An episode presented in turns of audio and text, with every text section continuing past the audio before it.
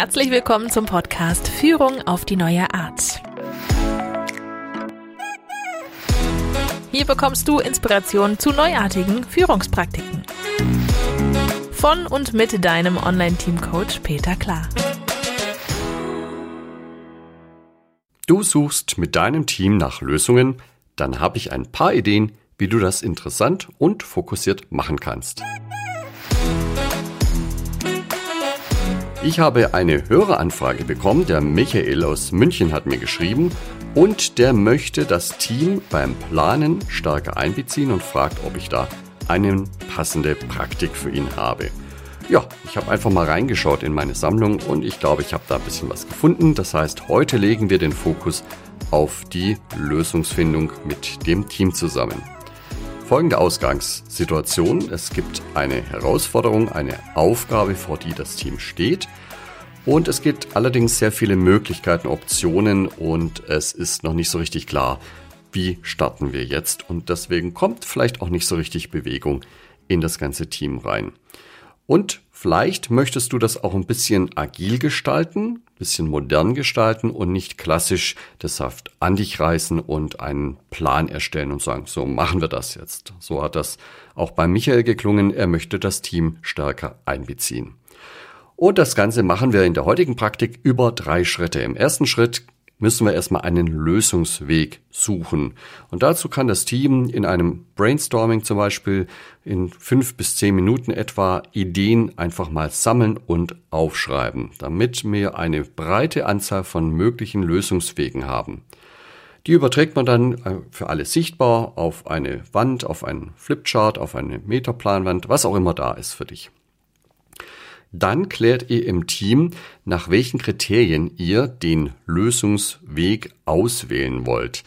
Da reichen dann etwa drei bis vier Kriterien, also ihr müsst jetzt nicht 18 Kriterien aufzählen. Vielleicht sind Kosten sehr wichtig oder der Zeiteinsatz von euch sehr wichtig. Vielleicht ist euch aber auch wichtig, dass es ein völlig neuartiger Weg sein soll, eine neue Idee verfolgen soll oder ein, möglichst einzigartig sein soll oder dass es möglichst passgenau zum Problem sein soll. Das müsst ihr entscheiden, welche Kriterien sind wichtig bei der Auswahl des Lösungsweges. Und da bitte nicht übertreiben, drei, vier Kriterien reichen da vollkommen.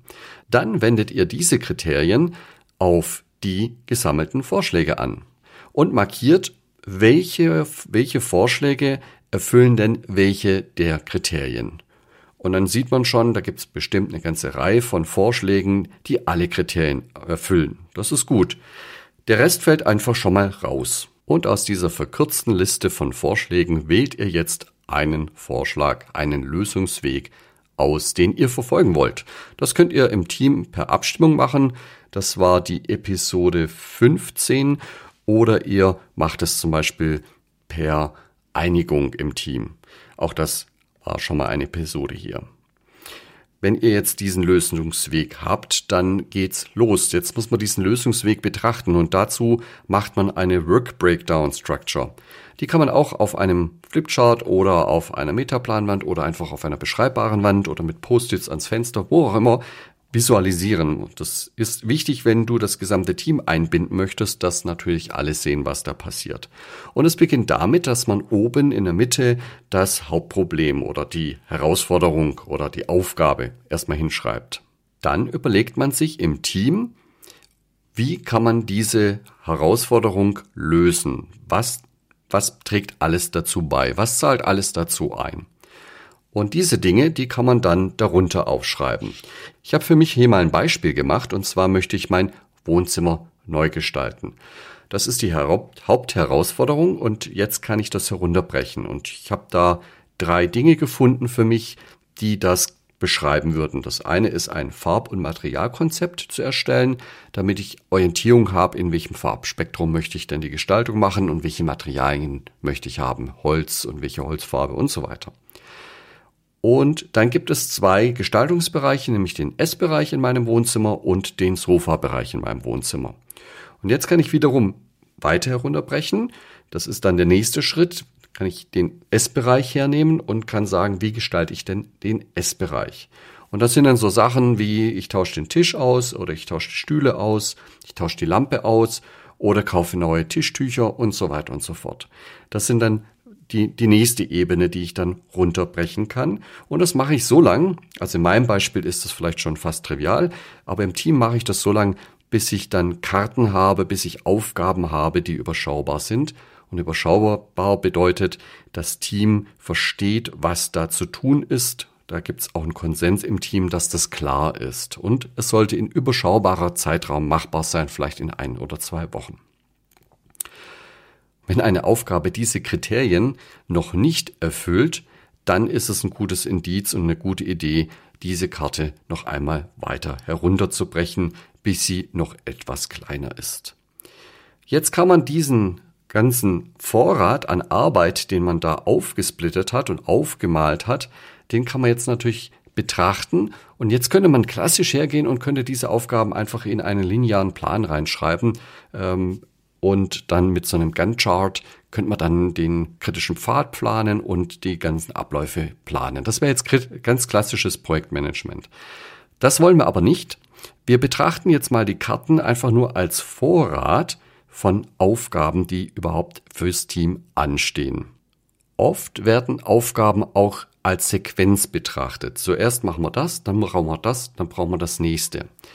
Günstig ist auch, wenn man dort möglichst unabhängige Arbeitspakete, die sich gegenseitig aufaddieren, hinbekommt. So wie bei mir, ich könnte jetzt zum Beispiel bei mir die, den Tisch austauschen oder die Stühle. Und die Reihenfolge ist gar nicht so wichtig. Ja?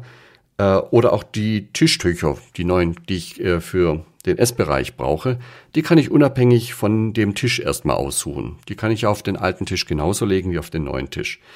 Und da habe ich gar keine großen Abhängigkeiten. Wenn das möglich ist, dann ist das sehr günstig. Manchmal muss man da vielleicht noch ein bisschen puzzeln, dass einem das besser gelingt. Warum ist das spannend? Das gibt uns nämlich mehr Freiheitsgrade für den dritten Schritt. Also im ersten Schritt haben wir den Lösungsweg gefunden, im zweiten Schritt haben wir die ganze Problematik, die Arbeit runtergebrochen in verdaubare Pakete und im dritten Schritt machen wir jetzt den Fokus kleiner und wählen den Teil aus, mit dem wir als nächstes starten wollen. Und dazu kannst du ein Koordinatensystem aufmalen äh, mit einer X-Achse, einer Y-Achse und hängst die ganzen Aufgaben, die in Frage kommen, in dieses Koordinatensystem ein. Der Klassiker ist, also die Frage ist natürlich, was schreibt man an die Achsen hin? Der Klassiker wäre, den Nutzen und den Aufwand gegenüberzustellen. Ja, ganz klassisch. Und dann kann ich eine Diagonale ziehen und alles, was mehr Nutzen als Aufwand hat, ist interessant. Alles, was weniger Nutzen hat als Aufwand, ist per se erstmal un uninteressant. Denkt dran, im agilen Sinne heißt das noch lang nicht, dass ich die Arbeit runtergebrochen habe in lauter Einzelpakete, dass ich nachher auch wirklich alles tun werde. Es ist ja durchaus denkbar, in meinem Beispiel, dass ich erstmal anfange, zum Beispiel das Tischtuch auszuwechseln und dann mache ich bei was anderem weiter und dann stelle ich fest, hm, ich habe gar nicht mehr so viel Geld und vielleicht pausiert jetzt erstmal die Neugestaltung des Wohnzimmers und ich mache irgendwie in der Küche weiter, ja. Und dann bleiben die Dinge einfach hängen oder liegen, wie auch immer. Oder ich komme auf ganz neue Ideen und sage, okay, vielleicht möchte ich gar keinen Essbereich mehr im Wohnzimmer haben, vielleicht richte ich in der Küche einen Essbereich ein. Und plötzlich sieht die Lösung komplett anders aus. Und äh, diese Flexibilität, die bringt ja Agilität letztendlich mit. Die Suche nach der Lösung, die wir jetzt in der Vorausschau noch gar nicht kennen. Das ist so die Idee dahinter. Und deswegen ähm, da offen bleiben und äh, sich mal zu überlegen, was passiert dann. Wenn in deiner Situation die Dinge sehr klar planbar sind und du schon genau weißt, dass diese Dinge alle passieren werden und auch genau so, wie man sich das heute vorstellt, dann ist es vielleicht auch gar nicht notwendig, dass du agil vorgehst. Ja? Dann kannst du einen Plan machen und einfach das Team einbeziehen und machst ein ganz normales Gantt-Chart und überlegst, was was packst du da rein und fragst immer wieder das Team, ob die das auch so sehen. Geht genauso. Ja. Agil bedeutet ja auf der anderen Seite, wir wissen heute noch gar nicht so richtig, welches Resultat wollen wir am Ende erzeugen. Ja, in meinem Beispiel, ich bleib mal dabei, ich weiß, ich will das Wohnzimmer irgendwie neu gestalten, aber ich habe noch kein festes Bild davon, wie das Wohnzimmer denn werden soll. Und das kann sich im Laufe des Weges noch ändern, weil ich vielleicht dann im Möbelhaus irgendwann mal einen Esstisch sehe und mich in diesen verliebe und dann möchte ich den haben. Und dann brauche ich aber vielleicht noch mal andere Tischdecken oder dann ändert sich da noch mal Dinge. Ja? Und diese Flexibilität möchte ich mir auch nicht nehmen in meinem Projekt. Und deswegen möchte ich dann agil vorgehen. So, und deswegen plane ich jetzt auch nicht alle Arbeitspakete vorab, sondern ich wähle jetzt dieses Koordinatensystem, packe die Arbeitspakete da rein, um rauszufinden, mit welchen Arbeitspaketen möchte ich beginnen. Die sollten mir natürlich auch gleich einen Nutzen produzieren, so dass ich die Arbeit, die ich getan habe, auch gleich für mich nutzen kann in meiner Lösung. Das hat den großen Vorteil, wenn ich sie gleich nutzen kann, dann sehe ich auch gleich, ob das passend ist, ob das praktisch ist, ob das gut ist. Und dann kann ich die Lösung weiter vertiefen oder ich merke, ah, das passt noch nicht so, wie ich mir das vorstelle oder der Kunde, der Nutzer kann eine Rückmeldung geben, das ist noch nicht das, was ich mir vorstelle und dann kann man die Lösung an der Stelle auch nochmal verändern. Das ist so die agile Denkweise da drin. Also, wir haben die ganzen Aktivitäten in ein Koordinatensystem eingehängt. Am Ende ist wahrscheinlich auch gar nicht so wichtig, was du an die Achsen hinschreibst, sondern vielmehr, dass alle im Team den Eindruck haben, wir haben eine gute Auswahl getroffen. Je agiler du vorgehst, das heißt in kleineren Schritten, wenn, wenn man jetzt nur die Aufgabenpakete für die nächsten ein oder zwei Wochen auswählt, dann ist es auch nicht schlimm, wenn man nicht den Nagel auf den Kopf getroffen hat, weil in ein oder zwei Wochen kann man ja die Entscheidung revidieren und was anders tun. Ja, das ist der Unterschied zu einem klassischen Plan, wo ich am Anfang aufstelle und äh, der geht dann halt bis äh, Ende des Projektes, wenn es sein muss, eben über zwei Jahre hinweg. Ja, solche Pläne habe ich auch schon gemacht. Ja, da steckt viel Arbeit drin. Da möchte man dann vielleicht auch nicht äh, alle zwei Wochen etwas ändern. Agil gedacht macht man sich diese Mühe erst gar nicht, sondern trifft erstmal nur eine Entscheidung für den sichtbaren Zeitraum und kann danach weiter entscheiden, wie man weitermachen möchte, insbesondere dann, wenn man schon ein Feedback bekommen hat von den Anwendern der Lösung. Du merkst, mit diesen Ideen kannst du ganz toll das Team mit einbeziehen, die entscheiden dann mit und verstehen so auch viel besser, warum haben wir diese Aufgaben ausgewählt und welchen Beitrag leistet denn das, was wir jetzt gerade tun, zu unserem Gesamtthema und zu unserem Gesamtprojekt.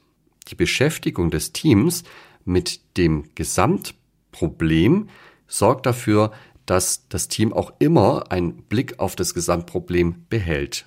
Und das ist, und da denken viele Köpfe mit in dem Projekt. Das, das kann sich als sehr, sehr wertvoll herausstellen und schlägt natürlich allemal den Aufwand, den man am Anfang vielleicht reinstecken musste. Vermutlich ist das auch genau die Motivation von Michael gewesen, der danach gefragt hat, hey, wie kann ich denn das Team einbeziehen in die Planung eines Projektes? Also viel kaputt gehen kann da nicht. Probier doch die Praktik einfach mal aus. Damit habe ich für heute genug geredet. Ich freue mich, wenn ich auch mal was von dir höre. Mach's gut oder besser. Das war Führung auf die neue Art mit deinem Online-Team-Coach Peter Klar. Willst auch du ein starkes Team entwickeln? Auf peterklar.de findest du noch mehr Inspirationen, wertvolle Informationen sowie nützliche Werkzeuge. Also schau gleich vorbei auf peterklar.de.